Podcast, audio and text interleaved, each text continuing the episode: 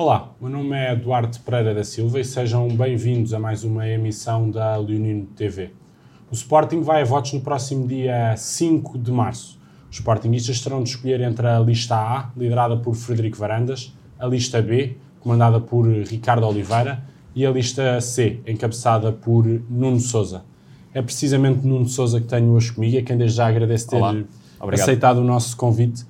Antes de irmos ao, ao seu programa, queria começar por lhe perguntar, num contexto em que o Sporting foi campeão nacional, conquistou diversos títulos nas modalidades nacionais e internacionais, acredita que é possível bater Frederico Varandas no próximo dia 5 de março? Claro, acreditamos sempre, não é? Ou não fôssemos também sportinguistas. E acho que está bem presente no nosso, no nosso ADN eh, essa, essa questão. E por outro lado, vamos lá ver, uh, há imensos, imensos uh, exemplos na história, seja na política, seja mesmo no desporto, de presidentes ou primeiros ministros que perderam eleições a seguir a, grandes vitórias. Um exemplo na política, Winston Churchill uh, ganha a Segunda Guerra Mundial do lado dos aliados, vai a eleições imediatamente a seguir, perde as eleições. E porquê? Porque os cidadãos britânicos, naquele momento, não por estarem desagrad desagradados com o facto de terem ganho, mas porque não, não viram que era uma política uma proposta de política de Winston Churchill do futuro, decidiram votar na oposição. Sente que há esse cansaço nos sportinguistas que não, não veem Frederico Varandas como presidente do futuro? Eu acho que há muito cansaço dos sportinguistas pelo facto de se ter prometido que iria haver uma pacificação debaixo do mandato de, de, de, Frederico Varandas e, pelo contrário, aquilo que se viu foi um agudizar de algumas, de algumas clivagens. E, por outro lado, uh, vê-se, nomeadamente pela ausência de programa, digamos assim, e pela ausência de cumprimento das propostas que foram uh, sufragadas em 2018 por uh, Frederico Varandas, também um, vá lá, um descrédito daquilo que Frederico Varandas possa dizer que eventualmente irá fazer no, no próximo O resultado da última Assembleia Geral, em dia de jogo, bastante concorrida, deu uma vitória esmagadora a Frederico Varandas. Como é que olhou para esses resultados? Eu vi, vi esses resultados, antes de mais, da seguinte forma: um total desrespeito por aquilo que foi a decisão em duas, em duas Assembleias Gerais anteriores eh, tomada pelos sócios, e, portanto, aquilo houve uma, uma dramatização uh, exagerada da, daquilo que era o resultado negativo para, para, para a direção, mas positivo para, para o Sporting, porque uh, se calhar nunca se falou tanto em contas e, e, e, pelo rumo errado, a nosso ver, que o Sporting está a levar, e portanto houve uma dramatização, houve ali uh, tentar uh, pôr quase como se estivesse a ser sufragado o treinador de futebol uh, da equipa principal do Sporting, e, e portanto houve uma resposta dos sócios a, a, essa dramatização. Mas podemos questionar o que é que tem mais valor. Se é esse resultado, se são os dois anteriores. Nuno falou em futebol e passando agora para, para um tema naturalmente muito importante para os sportinguistas. Antes de irmos ao seu programa, recentemente o Sporting viu-se envolvido numa polémica com o Futebol Clube do Porto, na sequência do clássico que terminou empatado a duas bolas. Como é que olhou para toda essa situação e, em particular, para as declarações de Frederico Varandas no final do jogo e tudo o que se lhe sucedeu? Eu, eu vejo da seguinte forma: Frederico Varandas uh, reagiu a quente, uh, mas teve três anos e meio de mandato onde poderia ter feito uma série de propostas, que aliás algumas delas estão no seu, no seu programa e não as cumpriu, e podia ter, tê-las feito na sede própria, que é na Liga. Uh, antes podia ter feito essas propostas e colocado uh, aos sócios do Sporting, a ver se os sócios do Sporting concordavam com elas para ainda ganhar mais força e nada fez. Portanto, depois de, de casa roubada, trancas à porta, uh, mas aquilo que nós vimos foi apenas um, um engrossar de voz, mas vimos que, consequentemente, que propostas é que nasceram a partir daí? Deixa-me perguntar, no final do jogo, o, se fosse presidente, teria ido à sala de imprensa? eu acho que temos que pensar de, de uma forma uh, que, uh, tal e qual como o Ruben Amorim disse, todos temos que melhorar. Ruben Amorim disse isso claramente. Fez uma flash interview, de, para mim foi a melhor flash interview que ele fez, porque mostrou que uh, é uma pessoa consciente e consciente também teve a sua cota parte e, portanto, não quis alijar responsabilidades naquilo que aconteceu. O que aconteceu a seguir foi Uh, Ruben Amorim não apareceu na, na, conferência de imprensa, deve ser o treinador de futebol uh, que deve aparecer e não o presidente. O presidente sequer uh, aparecer, aparece nos momentos em que deve aparecer. Marca a agenda, chama, chama a, a imprensa e fala daquele assunto. Aquilo que nós vimos foi que uh, foi-nos foi-nos coartada a hipótese de ouvirmos em conferência de imprensa Ruben Amorim, que se tivesse Mas estado... nas acusações feitas por Frederico Varandas a, ao Futebol Clube do Porto e aos 40 anos de Pinto da Costa? Eu estranho é principalmente uma coisa, é a incoerência de Frederico Varandas. Frederico Varandas fala desses 40 anos, mas seis meses antes estava a negociar com Pinto da Costa. Uma troca de, de, de jogadores que, eh, se falarmos mais à frente, tem zonas muito nebulosas. Um, por outro lado, também estranho que Frederico Varandas consiga ter uma visão ao longe tão boa e ao perto tão fraca, porque estão sempre a sair nas últimas semanas escutas, uh, notícias acerca de, de, processos atuais, sendo que os que o Presidente Pinta Costa esteve envolvido já foram julgados, já foram há 15 anos, e portanto estar a trazer mas, isso mas para uma... agora e, e está-se a esquecer do momento, e o momento é, há outro clube que está uh, debaixo da linha de fogo e nunca ouvimos Frederico Varandas a atuar. Por outro lado, queixa-se da justiça portuguesa, mas Frederico Varandas podia e devia de ter recorrido, por exemplo, do Etopeira e não o fez. Já lá vamos a posições mais institucionais. Deixa-me só, deixa interromper, desculpa, interromper, só para fazer aqui uma, uma pergunta que é muito rápida, é o seguinte, até só para fechar o tema das relações com o Futebol Clube Porto. Uh, Nuno, equacionas estar na bancada, na tribuna, junto a Pinto da Costa, ou, uh, ou não, como, como fazia? Eu equaciono estar ao pé de todos os presidentes ou que esses presidentes demonstrem respeito pelo Sporting. Não Porque não sou eu, quando se está lá, não é, não é Nuno, não é Frederico, é o presidente do Sporting. Se não for demonstrado respeito pela figura institucional, eu, enquanto presidente, não estarei lá. E acho que esse tipo de decisões devem ser levadas aos sócios do Sporting. Deve ser muito bem questionado aos sócios do Sporting, Assembleia Geral, a dizer qual é a posição do Sporting e os sócios devem decidir. Porque não é. Uh, alguém me perguntava outro dia se as relações pessoais eram importantes aqui. E eu disse não, as relações de, uh, pessoais não são nada importantes. Eu até podia ser o melhor amigo do mundo, em termos pessoais, Pinto da Costa ou de Rui Costa. O que interessa não são as amizades, é a figura institucional. Respeitam o presidente do Sporting, respeitam o clube, sim ou não. E é aquilo que nós temos visto, infelizmente, uh, nestas últimas semanas, uh, do lado do Futebol Clube Porto, nomeadamente com aquela conversa um bocadinho, como é que é de dizer, de pátio a, de escola. A, a, conta do Porto, uh, para os mídia, uma conta oficial, utilizou expressões Exato. como é isso corno... Que eu me refiro. É, isso, é isso que eu me refiro. a partir daquele momento, o Futebol Clube Porto, que podia ter dado uma resposta diferente, começou a utilizar expressões onde não é o presidente Frederico Varandas que está em causa, começa a pôr em causa o Sporting. o Sporting. E, portanto, aí eu diria que se tivesse alguma razão, perderam-na toda. E, portanto, não é, não é Nuno Sousa, não é Frederico Varandas, é o Sporting. E a partir do momento em que demonstram desrespeito pelo clube, alterando nomeadamente o nome do clube, coisa que, volto a dizer, é ao nível de pátio de escola, não de adultos que estão à frente de uma instituição grande como é o Futebol Clube Porto, não vale a pena de tentarmos achincalhar ou dizer que não é, é, é uma instituição grande, importante em Portugal, tal e qual como o Sporting. E, portanto, merece uh, todo o respeito do Futebol Clube Porto, assim como o Futebol Clube Porto tem que respeitar o Sporting. E com isto termino. No, no, seu programa, fala uh, para o futebol, da estrutura para o futebol, fala na existência de um conselho de administração, de um diretor de futebol profissional e de um team manager. Uhum. Já tem essas pessoas escolhidas? Uh, o nosso compromisso é tentar manter aquilo que está bem.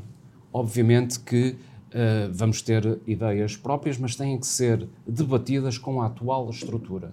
Estar a adiantar nomes uh, numa fase em que estamos em competição, numa fase em que não estamos lá dentro ainda, a partir de 6 de março, vamos conversar com todas as pessoas, vamos tentar fazer os ajustamentos daquilo que nos parece que está uh, correto em termos de estrutura mas, obviamente, depois temos que ver o caso concreto. Temos que ver as pessoas que existem na estrutura. Qual o tipo de função que elas, que elas têm. O que é que acontecerá ao Goviana?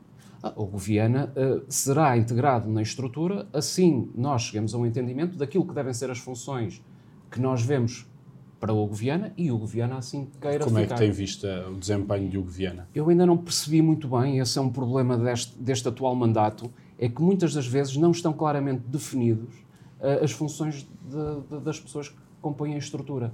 Uh, nunca foi apresentado claramente qual era a função do Hugo Viana. Assemelhar-se-á uh, talvez a um diretor desportivo. Pois, mas isso nunca foi uh, perfeitamente comunicado. Ao início disse que era relações internacionais, depois começou a deixar-se escapar que talvez fosse diretor desportivo, mas ainda ninguém percebe muito bem.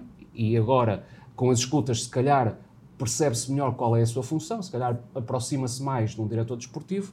Uh, mas depois também o vemos muito próximo daquilo que é o presidente e muito próximo daquilo que é o treinador, eh, não se percebendo bem se também faz funções de team manager. Por isso é que eu estava a, a referir que primeiro temos que chegar lá dentro, perceber muito bem, eh, porque sabemos que há falhas de comunicação evidentes deste Conselho Diretivo e uma delas é, são estas. Eh, e não é só aqui, por exemplo, mesmo nas funções de Miguel Braga, por exemplo, ao nível da comunicação, e uma vez que estamos aqui num, num jornal que é o Leonino, uh, não se percebe muito bem quais são as funções de Miguel Braga. Não se percebe se é porta-voz da direção, se é diretor de comunicação do Sporting, uh, e, e, as coisas não estão muito bem definidas. E por isso uh, não queria estar a particularizar as pessoas, porque as pessoas têm o seu valor, de certeza que fazem o seu melhor, mas também pensamos que o enquadramento uh, que é dado por este Conselho Diretivo poderá não ser o melhor para retirarmos o, o só, melhor das pessoas. só fazer aqui uma pergunta, e não, não, é uma provocação, mas é, digamos, em parte há, há, há esse excesso com um bocadinho poderá ser considerado esse excesso quase como no tempo de Paulo Bento. Acha que Rubén Amorim tem protagonismo a mais? Ou é, é dada a exposição a mais ao treinador de Coque de Via ou, Eu não? acho que ele não tem exposição a mais. Uh, uh, isto é tal e qual como, como há um deserto à sua volta, é natural pois. que Ruben Amorim uh, tome a, a, dianteira, porque ele tem que defender o, o, grupo de trabalho, tem que defender o Sporting, e sim, concordo que tal como uh, aconteceu no tempo de Paulo Vento, se calhar a, a imagem que passa para fora é que ele tem exposição a mais. Mas eu diria que é o, é o trabalho que lhes estão a dar por ausência, por, ausência. Uh, por, por falta de comparência de outros elementos da estrutura que deveriam proteger a imagem de Ruben Amorim. Eh, sem Ruben Amorim será o seu treinador? Ruben Amorim é o treinador do Sporting. Eu acho que uh, nós todos temos que começar a deixar de pensar que este ou aquele jogador é deste ou daquele presidente. Não, é do Sporting. E, portanto, tem contrato com o Sporting. Como eu disse. Mas ele é, já admitiu que tem uma relação especial com Frederico Varandas. É natural que sim, e isso, e, e isso só mostra o caráter de Ruben Amorim, porque é óbvio que ele não pode ter nenhuma relação comigo, porque não me conhece. No dia em que passar a ser presidente, tenho a certeza que, dado o caráter de Ruben Amorim, essa relação especial começará a ser construída. Agora, não, não me passa pela cabeça, obviamente, uh, vir para aqui dizer que tenho a mesma relação com Ruben Amorim do que Frederico Varandas. Mas isso, dado o profissionalismo de, de, de Ruben Amorim, tenho a certeza que ao longo do mandato será construído e, obviamente, no final do, do próximo mandato, ele irá dizer exatamente a mesma coisa que diz agora. Acho que só fica bem a Ruben Amorim uh, a ser uma pessoa genuína, verdadeira, uh, não estar uh, a fugir às questões. No, no, seu programa, e não entrando já na parte das finanças, mas abordando aqui a questão do futebol, refere que é necessário equilibrarem-se os gastos com os rendimentos operacionais, destacando que a formação é uma das soluções para diminuir esse, esse déficit anual que o Sporting apresenta, não só o Sporting, uma Sim. grande parte dos clubes portugueses. Em 2020, 2021, o Sporting teve um orçamento em gastos com pessoal, vá lá, 62 milhões de euros. No mesmo ano, o Benfica gastou 97 e o Porto 92, salvo erro. É possível ser campeão com menos? O Sporting demonstrou que se consegue ser campeão com menos. E com, e com uma gestão ainda mais rigorosa e com um recurso mais efetivo à formação, Queremos que esse caminho é possível. Basta ver, e há bocado o Pedro ali referiu o tempo de Paulo Bento, no tempo de Paulo Bento, se calhar a diferença ainda era maior em termos percentuais. E Paulo Bento também mostrou que com o recurso a jogadores da casa, com uma continuidade do trabalho, se consegue obter bons resultados. Obviamente, Paulo Bento não foi campeão, mas nós também sabemos porque é que não foi campeão. Uh, aquilo que, quando, que acontece quando nós olhamos para os últimos 20 anos, vemos que sempre que foi uma aposta feita claramente nos, nos jogadores formados no Sporting, em, em, jogadores mais jovens, o Sporting teve melhores resultados. Foi assim com o Paulo Bento, foi assim quando Josualdo Ferreira, por exemplo, pega na equipa uh, naqueles últimos seis meses e traz-nos quase de, de descida de divisão até um sétimo lugar, que por acaso quase poderia ser um quarto lugar. Foi assim com Leonardo Jardim, foi assim também no primeiro ano de Jorge, Jorge Mas são sempre necessários aqueles jogadores mais eh, batidos, são sempre, são sempre necessários. E foi precisamente a partir dessa mescla do, no ano passado, onde se pôs Fedal ou Adam, uh, junto a jogadores jovens como TT, como Gonçalo Inácio, que o Sporting teve melhores resultados. Por exemplo, este ano, se formos a ver, a média de idades do Sporting, curiosamente, já não é tão baixa como o ano passado. E curiosamente também, ou não, eh, não estamos a ter, infelizmente, um, um trajeto eh, tão bom como o ano passado. Portanto, isto faz-nos pensar seriamente um, se a linha uh, deve ser uh, a vir fazer contratações, e se calhar já podemos entrar aqui também na, na, na, linha de contratações que está a ser seguida e que temos duas claramente antes de Ruben Amorim e após Ruben Amorim. Não resistem em perguntar-lhe, foi recentemente tornado público que o Sporting está obrigado a comprar Ruben Vinagre. Os valores serão 10 milhões por 50% do passe. O próprio Ruben Amorim confirmou, não os valores, mas que se tornou obrigatória a contratação do lateral esquerdo. É verdade. Qual é a avaliação que faz desse negócio? Uh, a avaliação desse negócio vem, vem na sequência de outros negócios que, uh, a nosso ver, são, são negócios que, em termos de custo, fazem muito pouco sentido. Em termos de termos racionais, fazem muito pouco sentido. Uh, Com outros resultou o GART Sim, mas vamos lá ver. O, o, eu não estou a falar do valor intrínseco do jogador enquanto desportista, atleta, estou a falar do preço que estamos a pagar por essas aquisições. Parece, parece que estamos a pagar o dobro daquilo que devíamos estar a pagar por apenas metade. Ou seja, uh, se calhar Ruben, Ruben Vinagre por 5 milhões, 100% do passe seriam um, um, custo que se calhar não estaremos aqui a discutir, se calhar mais milhão, menos milhão. Agora, 10 milhões por 50% do passe parece-me claramente um exagero, mas não, não tem a ver com Ruben. E, e temos que perceber outra coisa. Uh, se o Sporting está em condições ou não de fazer este tipo de negócios. E acha que está? O Sporting claramente não está porque ainda agora uh, estivemos a, a, a, falar aqui que o Sporting está desequilibrado em termos operacionais e isto aumenta a necessidade de operacionalmente o Sporting ainda libertar mais dinheiro para depois ir cobrir esta, Mas essa esta situação parte do déficit anual não é de hoje, como referiu, é uma questão, não, é uma questão crónica. É uma questão crónica que tem que ser resolvida e tem que ser resolvida do, dos dois lados de, do balanço.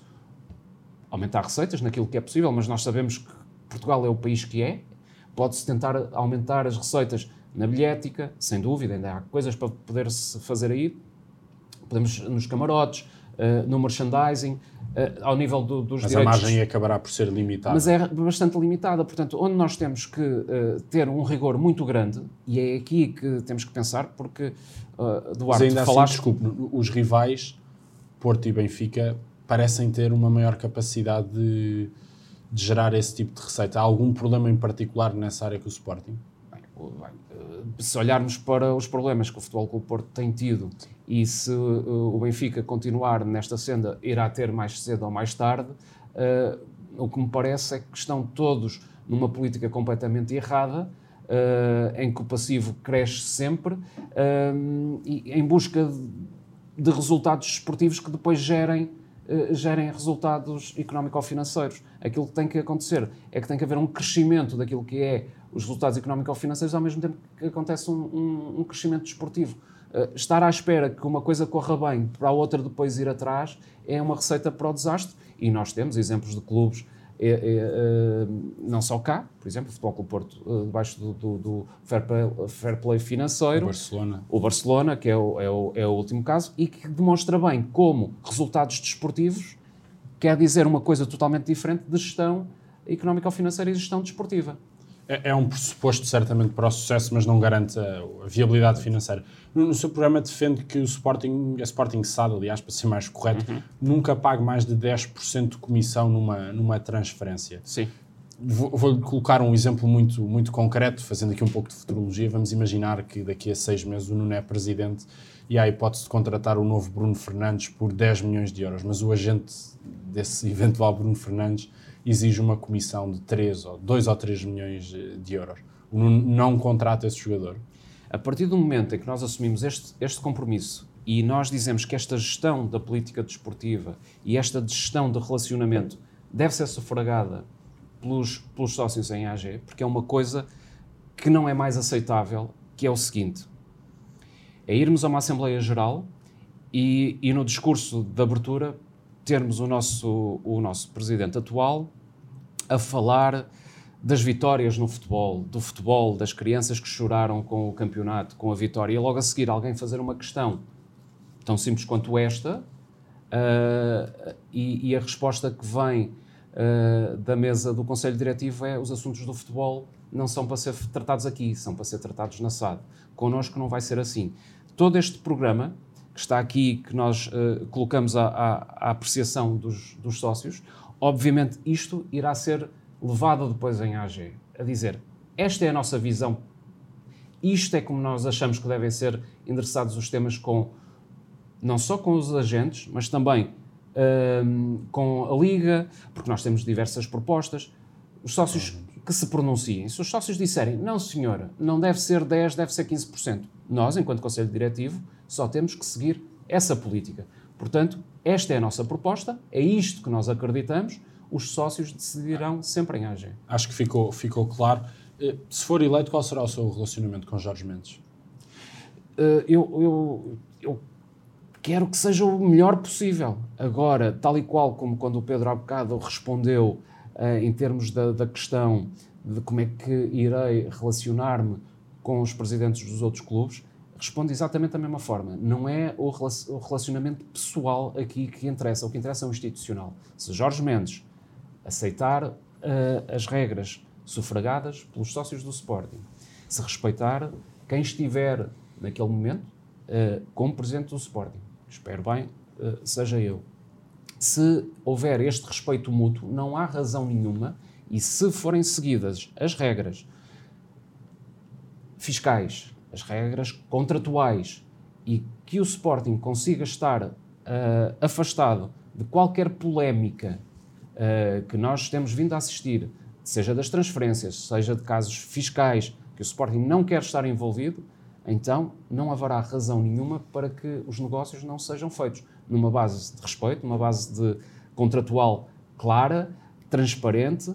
Se assim for, não há razão nenhuma. Agora, eu percebo a tua pergunta, Duarte. A tua pergunta tem por trás se é para manter uma relação de privilégio que neste momento está a ser mantida.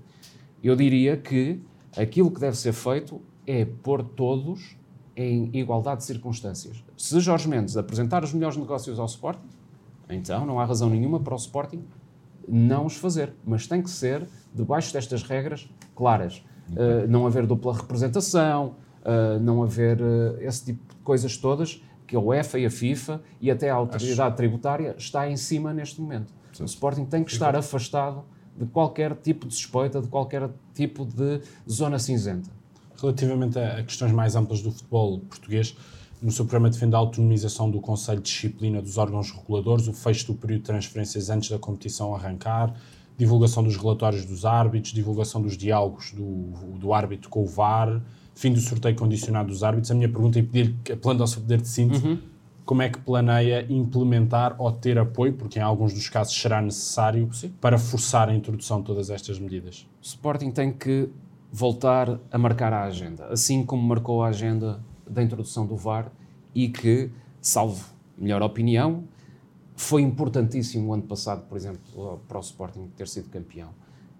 Se tivesse o VAR sido introduzido há mais anos, acho que passa pela cabeça dos sportingistas que muito provavelmente teríamos sido mais vezes campeão.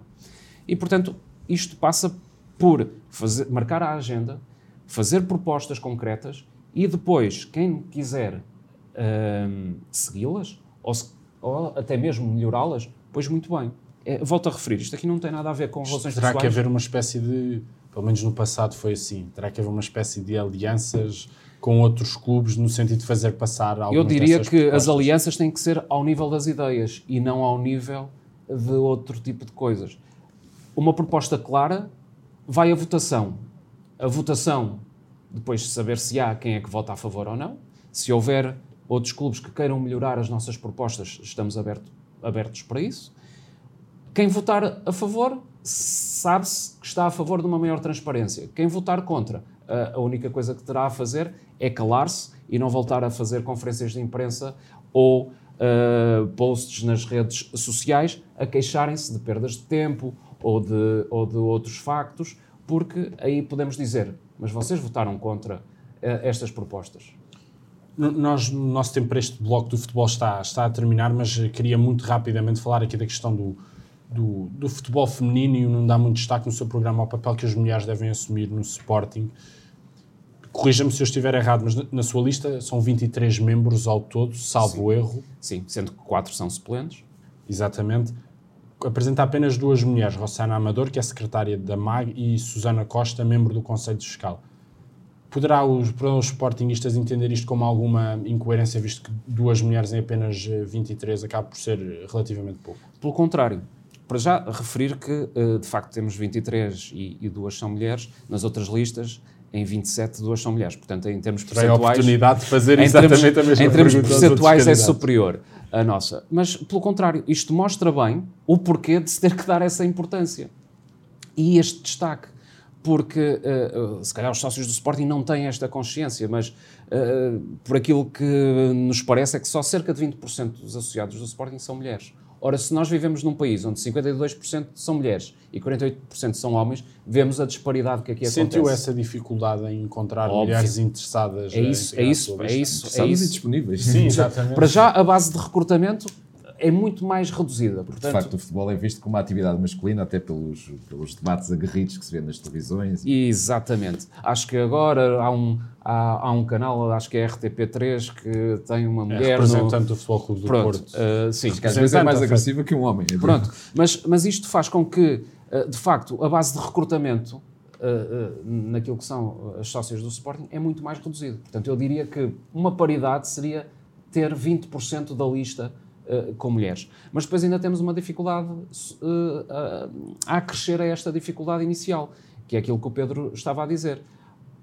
A agressividade, seja nas redes sociais, seja uh, muitas das vezes até naquilo que é o, o jogo em si, o ambiente à volta, faz com que muitas das mulheres se retraiam, porque, vamos lá ver, são mulheres, muitas delas com boas posições naquilo que são a sua vida profissional, são mães e, portanto, querem se proteger para. Não querem eh, vir, muitas vezes, que é apelidado pelos críticos como o lodo do futebol, é difícil. Damos assim, este, o tópico do futebol está terminado. Vamos passar agora para as finanças do Clube de Alvalade. Queria começar pela, pela, pelos VMOCs, é um tema bastante caro para, para os sportinguistas. O Nuno já tornou claro que o objetivo passa por recomprar as VMOCs de por onde der. Como é que planeia fazê-lo? Se será através de receitas do clube ou recorrer a um, a um fundo eh, com um empréstimo? Pois, de facto, é, é- é um ponto fulcral e que não tem sido dado o devido, a devida atenção, uh, nomeadamente neste último mandato. Uh, e isto tem uma razão de ser. Uh, quem teve a oportunidade de ver, o, por exemplo, o, o prospecto do último empréstimo obrigacionista, poderá verificar que o Sporting estava em cumprimento de cerca de 16,7 milhões do acordo de reestruturação financeira, em condições muito difíceis que foi feito em 2014. E por isso a nossa prioridade vai ter que ser, obrigatoriamente, imediatamente, diria eu, ir atrás daquilo que eh, estavas a dizer, eh, que era ir buscar um parceiro financeiro, seja um banco, seja um fundo, seja o que for, mas vamos ter que ir eh, imediatamente resolver esse problema. Esse problema. Identificou algum risco durante este mandato? Eh, O Sporting, esteve, o Sporting esteve constantemente em cumprimento do, do acordo e, portanto, Mas a banca não. não... a, a banca não executou, mas isso é a mesma coisa que nós podemos deixar de pagar a, a- a prestação da nossa casa. E podemos passar entre os pingos da chuva e o banco eh, não executar a hipoteca. Ah, Mas pode também, eh, a qualquer momento, uh, decidir fazê-lo. E, portanto, o Sporting está em risco uh, constante e isso está em todas as demonstrações financeiras, em todos os empréstimos obrigacionistas que o Sporting fez. Tem passado pelos pingos da chuva um, este tema, mas lá está. Isto às vezes é a infelicidade do Sporting, a não se debater estes temas, uh, ser mais importante o pontapé na bola e se a bola entra, uh, mas para a sobrevivência do Sporting, este, este é que é o tema. Porque se nada for feito, ou se as situações de incumprimento continuarem, a verdade é que o Sporting em 2026 uh, arrisca-se seriamente a perder o controle da SAD. E isto não é agitar nenhum papão, isto é factual, é contratual, uh, e portanto aquilo que deve ser feito é uma prioridade total a estes temas. Lá está. Ou seja, deixa-me só clarificar, pretende fazê-lo já ou esperar até 2026 para readquirir os MOCs? Imediatamente deve ser feito, deve ser eh, logo no primeiro dia. Uh, aquilo que nos passa pela cabeça é, em primeiro lugar, falar com as pessoas, com os funcionários do Sporting, uh, falar com, obviamente, com o diretor financeiro que lá está e tentar perceber qual foi o caminho, porque imaginamos que há um caminho, não, não me quero passar pela cabeça que nem um caminho haja traçado para a recompra dos VMOC. Se houver esse caminho, tentar pegar nele imediatamente e levá-lo a bom porto. Levar a que uh, uh, as coisas fiquem contratualizadas o mais rapidamente possível. Passar para tirarmos. Fundo. Uh, lá está. Nós não sabemos aquilo que está neste momento a ser negociado. Pode passar por fundos, pode passar por bancos, terão que ser necessariamente bancos internacionais, uma vez que os principais bancos portugueses não o podem fazer. Basta dizer que a Caixa Geral de Depósitos não o pode fazer. O Milênio BCP é um dos parceiros que se quer ver livre daquilo e outro é o novo banco. indicações para... Pronto. E, portanto, eles querem limpar uh, definitivamente uh, este, este, tema dos seus balanços. E, e nós sabemos perfeitamente que, que eles não têm interesse em ficar com, com isto, não é? Eles não querem ficar com as ações do Sporting. Em último caso, se, se executassem, acabariam por vender as participações, provavelmente, da Sporting. Uh, ir, iriam vender, a, a, questão é a quem. E a questão é que o Sporting ficaria reduzido a 30%. E isto não é só um problema da SAD, porque vamos, vamos colocar este cenário. Uh, alguém compra uh, as ações da SAD e pensa assim, para comprar a Gamebox, neste momento é preciso ser sócio do Sporting. Se acontecesse dizerem, não, já não é preciso ser sócio do Sporting Clube para comprar as Gamebox, o que é que iria acontecer às receitas do clube? Provavelmente iria haver uma diminuição. Isto quereria dizer tão simples quanto isto. A equipa de futsal, a equipa de basquete, a equipa de handball, a equipa de vôlei, a equipa iriam de... Sofrer. Iriam sofrer. Iriam sofrer fortemente. E muito provavelmente o Sporting, tal e qual como nós o conhecemos, iria acabar. Eh, porque nós já tivemos, já tivemos uh, presidentes e direções que eram a favor deste modelo. Uh, não nos podemos esquecer que algumas das pessoas que apoiam Frederico Varandas são frontalmente a favor da, da venda da SAD e da perda da maioria. Que pessoas são essas? Por exemplo, o Filipe Soares Franco, em que quando foi presidente do Sporting se gabava uh, de querer um Sporting sem sócios, um Sporting só de futebol, Uh, e, portanto, isto preocupa-me. Quando eu vejo alguém, uh, como estes ex-presidentes, ou outros que desbarataram o património do Sporting, uh, fizeram dezenas de sociedades, puseram não sei quantos diretores a ganhar muito dinheiro, e que aquilo que deixaram ao Sporting foi um passivo gigantesco, que ainda hoje estamos a lidar com ele, e uma parte disso são os VMOCs, precisamente, uh, quando vejo essas pessoas a apoiar Frederico Varandas, deixa-me preocupado. Só até aqui, antecipando aqui, digamos, a nossa próxima pergunta, portanto, se bem, se bem percebo, o que o Nuno está a dizer é que não, por exemplo, não sacrificaria o clube no seu todo, portanto, como referiu bem, que, que, é, portanto, que as cotas são também, fazem parte para, para a entrada da Gamebox, Uh, não sacrificaria o clube no seu todo para beneficiar o, futebol, porque, por exemplo, uh, na, nas outras ligas europeias, e na, na quarta-feira tivemos aqui o City que é detido por um fundo, chamamos assim, por um proprietário, uh, que poderia ser um aliciante de termos uma melhor equipa de futebol, mas como, digamos, antecipa uma diminuição e e prejuízo para, para, as, para as restantes modalidades. Portanto, apesar de tudo, a sua postura é: ok, Uh, eu prefiro proteger e ser aqui mais equilibrado do que tentar tudo no futebol. É esta, esta a sua, é, é, é claramente. Visão? Mas o City, vamos lá ver. O City, falamos no City sim, como, como, como sim, outros, o, sim, na Premier League é tudo. Sim, mas lá está, são clubes que na sua gênese são aquilo. Foi o futebol e que tiveram sempre um dono. O Sporting não. O Sporting não é assim. O Sporting é, tem uh, amplas raízes populares uh, na sociedade portuguesa Aliás, o nosso fundador era a favor do ecletismo, foi por isso mesmo que fundou o, o, o nosso o nosso mas também deixa-me deixa ser, deixa ser mauzinho agora, fazer um bocadinho advogado do diabo, mas também quem tudo quer, tudo perde, ou seja, se também Óbvio. não apostamos no... Esse, esse, não será um cenário mais cedo ou mais tarde, o Benfica terá sido alvo de uma tentativa por parte de John Texter, esse não será um cenário mais cedo ou mais tarde inevitável. Pela, Mas mesmo aí, vamos falar então dos, dos, uh, dos rivais, mesmo aí nunca, nunca estava Sim. em causa a perda da, da, maioria. E pelo contrário, por exemplo, o, o, Benfica já tinha recuperado o estádio para a posse do clube. A marca está da posse do clube. Nada disto acontece do lado do Sporting. O que acontece do lado do Sporting é uma concessão, quer da marca, quer do estádio, até 2063 à SAD. E, portanto, o que poderia acontecer era tão simples quanto isto. Perdendo a maioria do capital, uh, perdemos uh, o controle do nosso estádio até 2063 e perdíamos também a marca. E, portanto, são condições completamente diferentes. Aquilo que nós advogamos é que o clube tem que ser a raiz de tudo. E, portanto, o património tem que ir para, para o seio do clube, o clube tem que ser forte tem que, tem que alargar a sua base de, de sócios uhum. e só em cima dessa base, então temos ali uma empresa que fomos obrigados a criá-la no Sim. âmbito da legislação e, e, foram, e os clubes foram obrigados a criar precisamente para autonomizar e terem regras contabilísticas, uh, serem, terem uma gestão profissional, que não é nada disso que nós assistimos ao longo destes quase 25 anos. O que nós assistimos foi que houve uma transferência de património e uh, uh, de dinheiro daquilo que são os sócios para pagar os desvarios do futebol. Portanto, uma resposta uh, portanto sim foi, completamente, foi completamente subvertido a razão pela, para a constituição da Estado.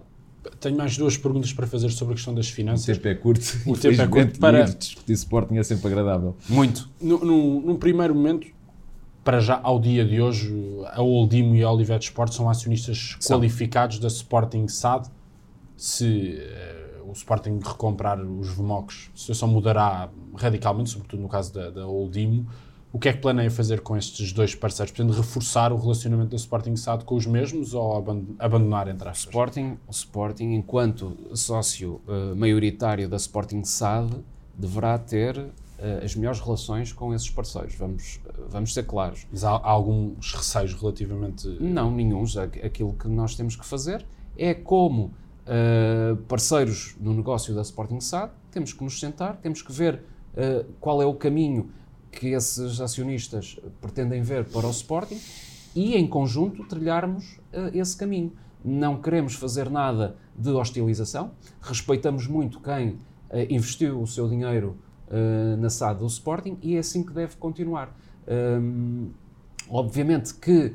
Uh, Eu referi-me a Álvaro Sobrinho, Sim. porque levantam-se algumas questões éticas da origem do, do, Angola tem estado na mira Sim. de alguns casos. Mas Sporting não é uma entidade uh, judiciária, não, não tem que estar a ver esse tipo de temas.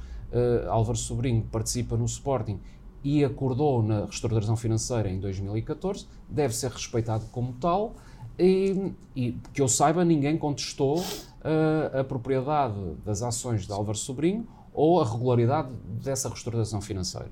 E, portanto, devemos respeitar isso, uma vez que investiu 20 milhões de euros nesse momento e, como é óbvio, se há essas dúvidas uh, da origem, isso deve ser tratado no, no sítio certo.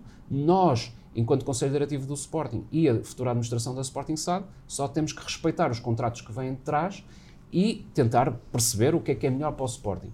E, falar, e, e, falar muito claramente, uh, uh, quer com o administrador que, que, está na, na Caldeira da Silva, que está representante, esse administrador que está na, SAD do Sporting, e ter as melhores relações, porque penso que tanto para o Uldimo, como para o Sporting, como para Joaquim Oliveira, o que eles, o que eles pretendem é retirar a Rentabilidade. rentabilidade do seu investimento. Eh, Num cenário pós-recompra das Mox, o Sporting ficaria com quase 90%. Quase 90%. O que é que faria a seguir se poderemos ter um cenário semelhante, por exemplo, ao que acontece com o Bayern Munique na Alemanha, em que há três investidores, três parceiros, cada um com 10%, mais coisa, menos coisa. Sim. O- Planeia vender uma parte, e qual é o, o seu plano para, para essa situação? Para estes quatro anos, eu diria que se nós fizermos o que está aqui no programa, já será muito. Uh, primeiro, vamos pôr, vamos pôr isto claro. Esta é a nossa intenção, depois veremos o, o que virá a seguir. E, e será sempre numa, numa base muito concreta de transparência. O que acontecer a seguir, uh, e se acontecer esse cenário de nós já termos os 90, já podemos respirar fundo, qual será a primeira preocupação? Manter uh, a operação do Sporting equilibrada para que daqui a 10 anos não estejamos exatamente na mesma posição uh, de ter uh, novo, novos, Mas novos revê-se num, num, num- cenário Se for, ao do Bayern se Munique, for ter parceiros fortes e minoritários, sim. será Uh, mais difícil encontrá-los. não é? será muito mais difícil no âmbito do Sporting encontrá-los do que no âmbito do, do Bayern de Munique, obviamente. Portanto, aquilo que é fundamental é nós termos uma base associativa cada vez maior, eh, alargarmos aquilo que é o nosso campo de recrutamento de novos sócios, se assim quisermos, porque no futuro, no futuro há de ser sempre essa a base do Sporting. E, portanto, mais do que estarmos a pensar em grandes investidores internacionais ou parceiros à semelhança daquilo que tem o Bayern de Munique, temos que pensar à nossa dimensão e nas nossas origens culturais. E as nossas origens culturais são muito diferentes daquilo Muito que é um Bayern Já, Munique. já lá vamos à questão do, do- do clube e dos sócios, muito rápido, para uma resposta de se- quase sim ou não. Eh, o Nuno defende que a Sporting SA deva pagar um- uma renda, entre aspas, ao clube ehm, por utilização da marca e tudo mais. É, é defensor dessa ideia? Certo. E isso está aqui no nosso, está no nosso programa. Qual Atualmente, seria o valor, em concreto? Isso vai ter que se fazer um estudo e apresentar também, novamente, a- aos sócios, mas eh, há um benchmark muito importante, que é a Federação Portuguesa de Futebol, sempre que vai jogar com a seleção ao estádio do Sporting, ao estádio José Alvalade, paga um FII por essa utilização. Ninguém está a dizer que será esse tipo de FII eh, ou esse montante, mas alguma coisa terá que ser achada justa e que os sócios do Sporting, e claro está, falando também com, com os acionistas, eh, que faça sentido. Passando agora para as modalidades, é um tema muito caro para, para os sportinguistas. No seu programa refere, e os números comprovam isso, que tem havido algum desinvestimento na- nas modalidades do clube. Contudo, o Sporting tem continuado a ganhar mais numas modalidades do que noutras, mas conquistou títulos europeus eh, no futsal, eh, no hóquei. O que lhe pergunto é para que gastar mais se os resultados têm aparecido? Isto porque a direção atual eh, defendeu que havia um investimento demasiado grande em algumas das modalidades do clube. Em, em momento algum nós dizemos eh, gastar mais. O que nós dizemos é, se tivermos mais sócios, estaremos mais preparados para poder investir mais. E isto é fundamental. Ah, é, é criar ah, bases de sustentabilidade para criar mais modalidades, alargar aquilo que é porque vamos lá ver, o Sporting Clube Portugal é uma instituição de utilidade pública que não tem como finalidade o lucro, mas sim desenvolver a prática desportiva, eh, quer de manutenção, quer competitiva, por Portugal inteiro. E, portanto, esse, esse deve ser o nosso desígnio. E quanto mais eh, cotas nós conseguirmos ter de associados, mais nós conseguiremos levar isso. Por outro lado, também é certo e sabido que o Sporting tem uma operação também desequilibrada eh, do lado do clube. Algumas das medidas podem ser essas, o Sporting Clube receber, por exemplo, as rendas eh, da utilização da SAD, do estádio e, e da, e, e da, e da marca, e por outro lado, as cotizações. Por isso, eh, aquilo que nós advogamos aqui é que, quer a extinção de, de modalidades, que existiram várias ao longo deste mandato, e isso era preciso ser também muito claro. Está a falar da várias. canoagem, por exemplo. Por exemplo, acho que foram cerca de sete.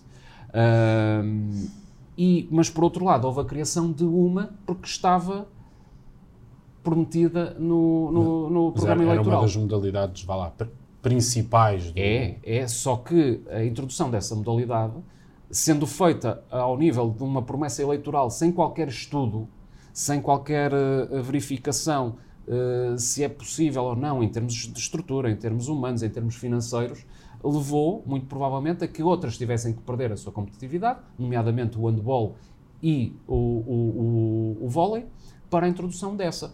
Sendo e que o basquetebol vai roubar protagoni protagonismo, entre aspas, às não é outras Não é roubar modalidades. protagonismo, porque cada, cada modalidade tem o protagonismo que tem. A questão é que, ao fazer uma promessa dessas uh, eleitoral, uh, não há outra forma de dizer, cai, cai, cai no âmbito do populismo.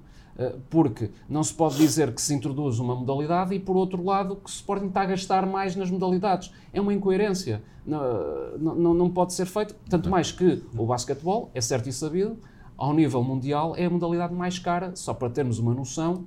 Se quiséssemos estar a competir ao nível de um CSKA de Moscovo ou do Real Madrid, teríamos que estar a investir 40 milhões ano. Quase tanto, quase tanto como no futebol. Quase já tanto como já ao agora futebol. só uma pergunta e, e, e, e tocando aqui muito rápido.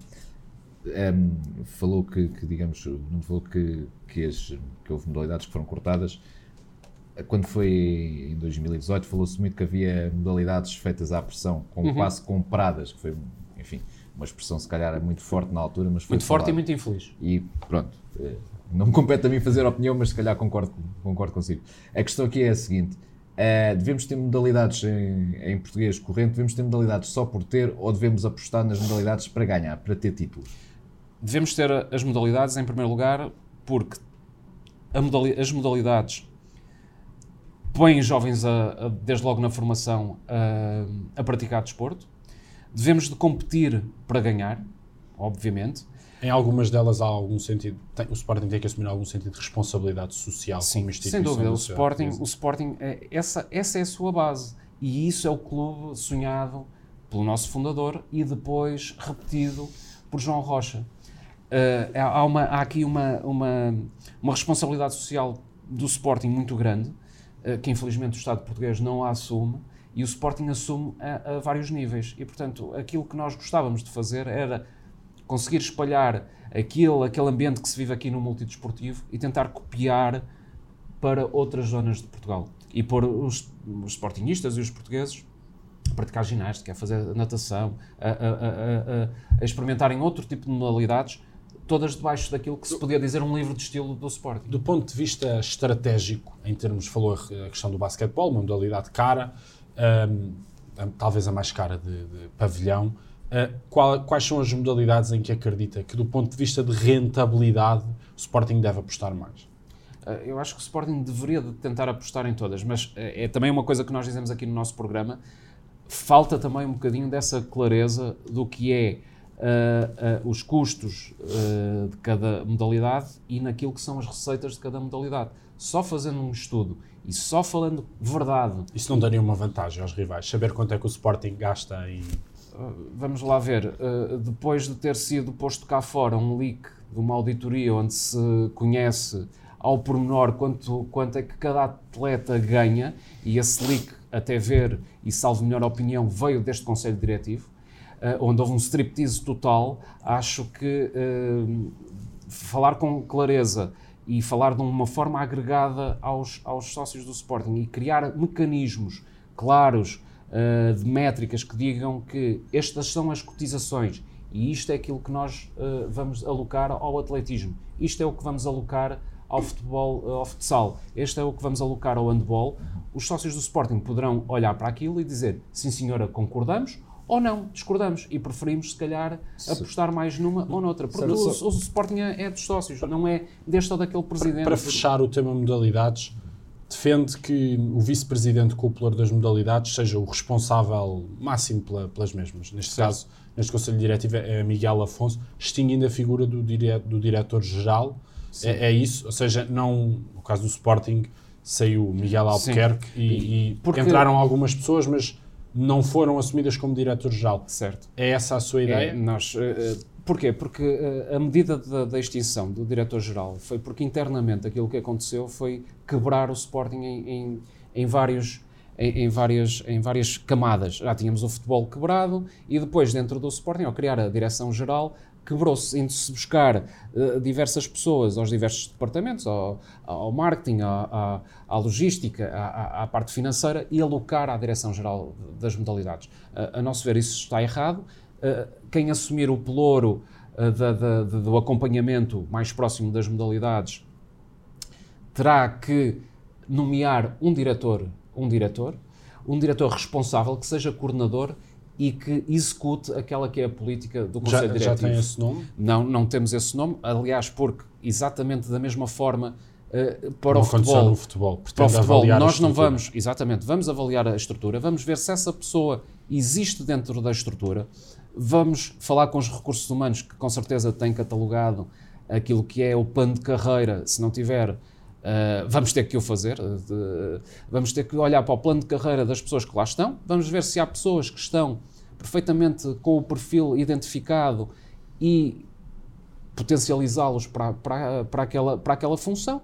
Se não houver, pois tenho a certeza que dentro daquilo que é o desporto nacional, uh, o mundo sportinguista, dentro das atletas, do que for, havemos é de encontrar as pessoas e conseguiria dizer aqui vários nomes, mas não, não, não vou dizer, uh, vários nomes até de pessoas que eu, que eu conheço, mas não vou dizer precisamente porque estamos em competição, temos que não deixar. não, não vamos destabilizar as equipas, não vamos entrar no populismo de lançar nomes e ainda bem que já uh, que isso ficou no passado. Uh, eleições em que se discutem treinadores ou, ou dirigentes. Ou, quem não, traz os melhores cromos, não quem, é? Exatamente. Cromos acho... da bola, acho que isso é, é populismo Uh, outra coisa, outra coisa será falarmos das pessoas que, que, estão e que, nos, que me acompanham na direção. Isso é uma coisa diferente. E, e se tivermos tempo, eu gostava de, de esclarecer também aqui uh, as, uh, e falar um bocadinho das pessoas, que é uma equipa muito forte e dá-las a conhecer. E dá-las a conhecer. Eu sei que o Leonino, e numa, e numa excelente, numa excelente iniciativa, pediu a que pessoas que integram os diversos órgãos possam inscrever no Leonino e que pena é que outros órgãos não façam órgãos de comunicação social e com muito mais uh, uh, e com muito mais responsabilidades que o Leonino uh, não façam isso. De resto, demos nota aos nossos leitores da, da cobertura que faremos nas próximas eleições do Sporting. Passamos agora para o clube um, e há aqui uma questão que é a questão dos sócios, o relacionamento com os sócios. Uh, apesar das críticas feitas a Frederico Varandas no relacionamento com os mesmos, na última AG o Presidente já falámos aqui uma uhum. maioria, uma vitória esmagadora. Uh, considera que há uma maioria silenciosa que apoia Frederico Varandas ou existem mesmo problemas de fundo no relacionamento com os sócios? Eu acho que esses problemas eh, são mais que evidentes, não é? E, e vão. Uh, vamos só recordar qual é que era o mote da campanha de Frederico Varandas. Era unir, era unir o Sporting, era não haver sectarismos, e isto está dito, está escrito, era não haver sectarismo, era não haver perseguição a quem tivesse opiniões diferentes, e o que é que nós vimos durante este mandato? Precisamente o oposto.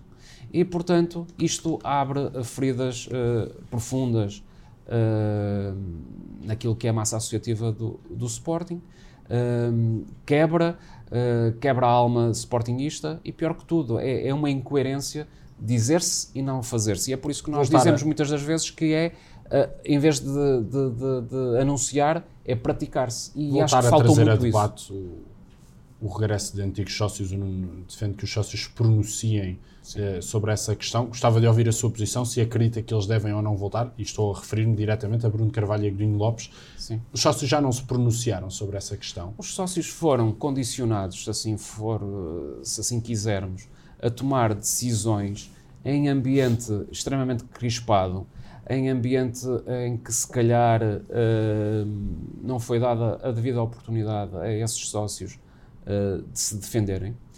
E, e, portanto, aquilo que nós temos que ver e pensar é que uma coisa é a minha opinião acerca da gestão de um ou do outro. Se gosto mais de um ou do outro. Outra, outra, outra questão é olharmos para ver se há algo de concreto uh, que, que levasse a que isso acontecesse. E aquilo que nós vemos é que não há condenação nenhuma uh, desses sócios, porque se fizeram factos tão graves, então onde é que está a condenação? Onde é que está o processo? Então, na opinião, na opinião do candidato Nuno Souza, o sócio é favorável à reintegração de Eu Bruno. Carvalho e Dino Eu, em primeiro lugar, era contra a expulsão. Agora, aquilo que eu sou favorável é à pacificação do Sporting. E se para essa pacificação e para essa demonstração de boa vontade, seja de um Conselho Diretivo, seja da mesa Assembleia Geral, porque não vai ser o Conselho Diretivo que vai fazer esta proposta. Esta proposta tem que nascer da mesa da Assembleia Geral. E porquê?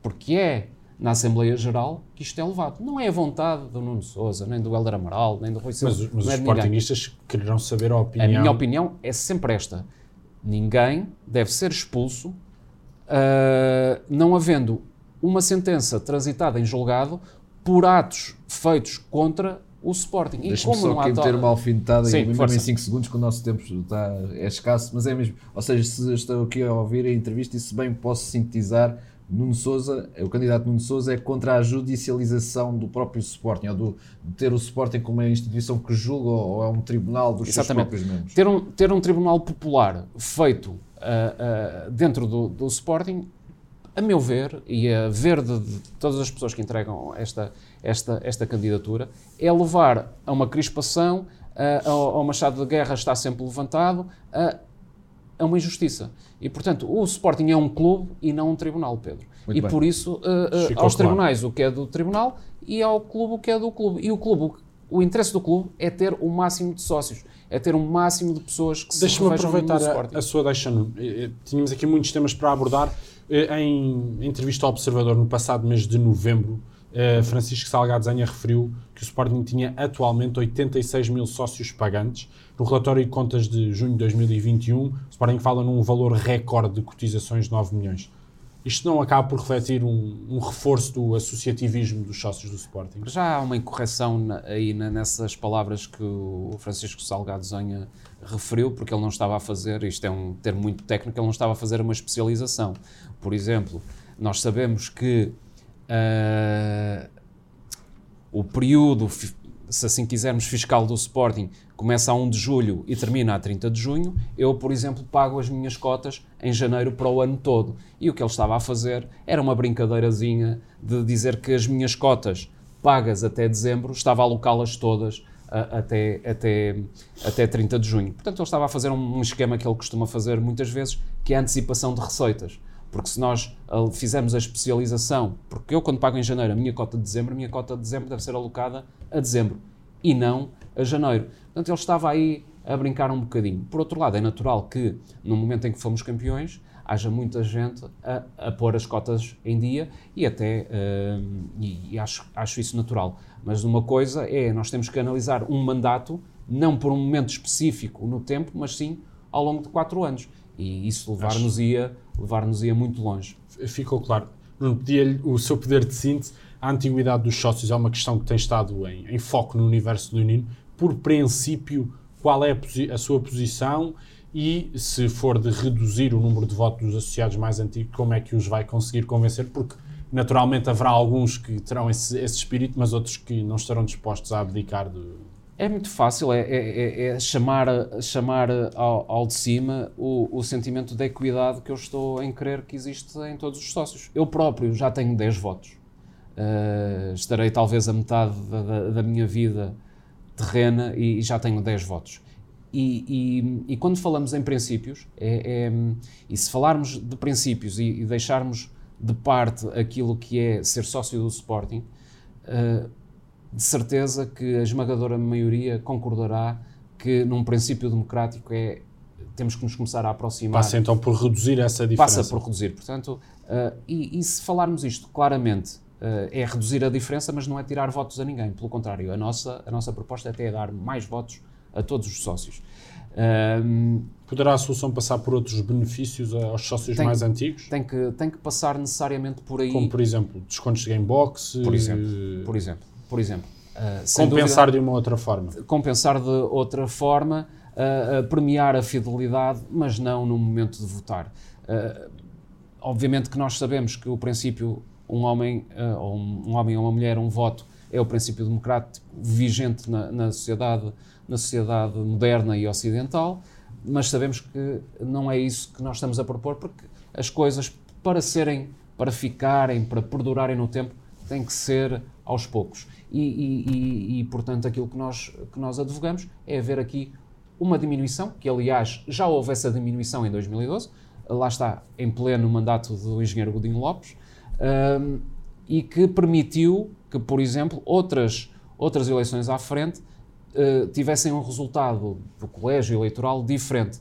Mas, por exemplo, ainda não fez com que nas últimas eleições o João candidato Benedito, que mas... tinha mais apoio popular tivesse sido, tivesse sido o eleito. Como é, como é sabido, Uh, João Benedito teve mais votos. Estaria, teve estaria, mais votos, não, mais sócios do que. Mais sócios, portanto, provavelmente uh, na quarta-feira estaria a debater com João Benedito e não com Frederico de Varandas, no caso de ser outro sistema eleitoral. Tinha aqui ainda a questão dos núcleos, vamos com muita pena nossa, Sim. mas o tema está a chegar ao fim, vamos ter que deixar passar. Queria ouvi-lo, antes de irmos aos estatutos, sobre as claques, qual é a avaliação que faz do, do, da gestão feita por Frederico Varandas deste dossiê e perguntar-lhe se no pós-Alcochete era se não seria impossível fazer de, de outra forma. Eu vou, eu vou usar aqui as palavras de Miguel Braga, o porta-voz da direção, uh, que disse na Sporting TV que uh, esta direção apresentou o melhor protocolo de sempre às claques. Portanto, vamos acabar com esse mito que Frederico Varandas uh, quis pôr tudo uh, muito sério, toda a gente a pagar e não sei o quê, porque não é verdade. Uh, Acha Miguel que o presidente Braga, do Sporting queria controlar as claques? Eu acho que os Sportingistas devem ouvir o que Miguel Braga disse, devem olhar calmamente e com distância para os acontecimentos e devem tentar perceber que as claques, com apoios ou sem apoios, e ainda vimos isso agora com, com o City, Uh, é muito giro andar a dizer que foi um momento de sportinguismo muito grande, mas nós sabemos de onde é que nasceu aquele, aqueles minutos finais, de onde é que nasceu aquele cântico e que incendiou o resto do estádio todo. Portanto, uh, mesmo sem apoios, as claques estão lá e apoiam o Sporting, quer dentro de Alvalade, quer fora. Portanto, acho que devia de ser questionado o presidente uh, atual o que é que Miguel Braga queria dizer com aquilo e, por outro lado, também recordo-me perfeitamente, e já que foi falado aqui de uma entrevista de Francisco Salgado Zenha, ele disse que não tinha problema nenhum com as claques, ele tinha era com as direções das claques atuais. Uh, portanto, tem que ser perguntado a eles que problemas é que têm e, e, claramente aos líderes das claques o que é que eles não gostaram uh, no protocolo. No protocolo, porque se o protocolo era o melhor de sempre e, e mesmo assim as claques não o quiseram, o que é que vinha agarrado àquele melhor protocolo de sempre. Para fechar e passando para os núcleos, estamos mesmo a ficar sem tempo, para os núcleos não, para os estatutos, pedindo essa desculpa por não falarmos nos núcleos, uma peça importante, do, uhum. fundamental do universo Sporting, perguntava-lhe... Mas uh, pode aproveitar exatamente os artigos que nós, nós submetemos no Leonino para, se abordar essas, este, essas este, questões. E também o programa eleitoral, é com certeza no Leonino, editorialmente abordaremos essa questão. Perguntava-lhe, eh, neste mandato ficou muito célebre a questão dos sócios necessários para a marcação de uma Assembleia Geral, a recusa de, de Rogério Alves. O que lhe pergunto é, defende o aumento do número de sócios necessários para a marcação de uma Assembleia Geral? Não, acho que. Acho Isto que porque, há, fazendo fé nas palavras de Salgado Zanho, 86 mil sócios pagantes, mil sócios, mil votos, confesso agora que não sei exatamente. Mil votos. Mil votos não será demasiado pouco para uma, uma empresa que fatura 200, 300 milhões por ano? Pois, mas nós estamos a falar aqui no âmbito do clube, não é? Uh, que acaba e, por ter implicações. E, portanto, é preciso também saber, é preciso saber, é preciso saber a dificuldade que é juntar uh, esses mil votos. Uh, não é tão simples quanto as pessoas. Tem ainda a questão do pagamento da, da, da, Assembleia Geral. Exatamente, mas a questão é que acho que a questão do pagamento da Assembleia Geral cai, cai por terra a partir do momento em que, quando houve interesse desta direção, fizeram-se tantas Assembleias Gerais quantas as que fossem necessárias para até atingirem o resultado Sendo que uma queriam. solução em que, por exemplo, reunidos os votos, validados os votos, seja o próprio clube a, a a suportar nas suas instalações, no caso no pavilhão João Rocha? Porque, vamos lá ver, o, os sócios, como donos do clube e como os principais financiadores do clube, se assim decidirem, eh, e uma vez que parece que é tão simples agora eh, realizarem-se Assembleias Gerais, acho que não há razão nenhuma para que isso não aconteça. O que nós advogamos é que a, a forma de, eh, da petição acontecer tem que ser, tem que ser completamente alterada e tem que ser repensada e aí, e aí sim, até poderá fazer sentido aumentar o número, mas tem que ser mudada, uh, porque isto de andar atrás de sócios uh, a pedir fotocópias de cartões de cidadão e assim, é, é, aí sim, aí é que se tem que alterar profundamente e nós fizemos ao longo deste mandato até uma proposta que entregamos ao, ao ao, ao PEMAG, ao Dr. Rogério Alves, de como é que as coisas deviam de funcionar, mas ficou na, na gaveta e era sempre num, numa, numa ótica de facilitar a vida não só aos associados do Sporting, mas também aos próprios serviços do Sporting um, e, e, era, uma, era uma alteração que, que, parece que todos iríamos beneficiar, mas essa como outras, porque lá está, nós não estamos aqui uh, de véspera, nós estamos aqui já há, há bastantes anos e fomos fazendo propostas a quem de direito. A questão é que elas nunca saíram do, do, do, do, gabinete a quem nós entregamos é, essas propostas. É consensual, vá lá, no universo do União, que os estatutos do Sporting precisam de uma, de uma renovação profunda. Precisam. Caso não seja o vencedor, aceitará colaborar com Frederico Varandas ou Ricardo Oliveira numa revisão dos estatutos. Isto porque importa recordar, para uma revisão dos estatutos é preciso uma maioria de 3 quartos, salvo eu. Obviamente que sim. Foi isso que nós fizemos quando há dois anos uh, foi falado que iria ser feita uh, uma revisão estatutária uh, para permitir a introdução do voto eletrónico. Nós fizemos a nossa proposta, mas não foi apenas da parte do voto eletrónico, foi tudo aquilo que tem a ver, desde logo, criar uma comissão eleitoral independente daquilo que é a mesa da Assembleia Geral, porque não faz sentido que seja a mesa da Assembleia Geral a gerir as eleições, tal e qual como não faria sentido, uh, por exemplo, ser o, o Primeiro-Ministro a gerir as eleições. Há uma Comissão Nacional Eleitoral que até tem estado sob fogo, tem estado sob fogo, fogo, Mas, mas é independente e, portanto, pode atuar uh, dentro das suas competências.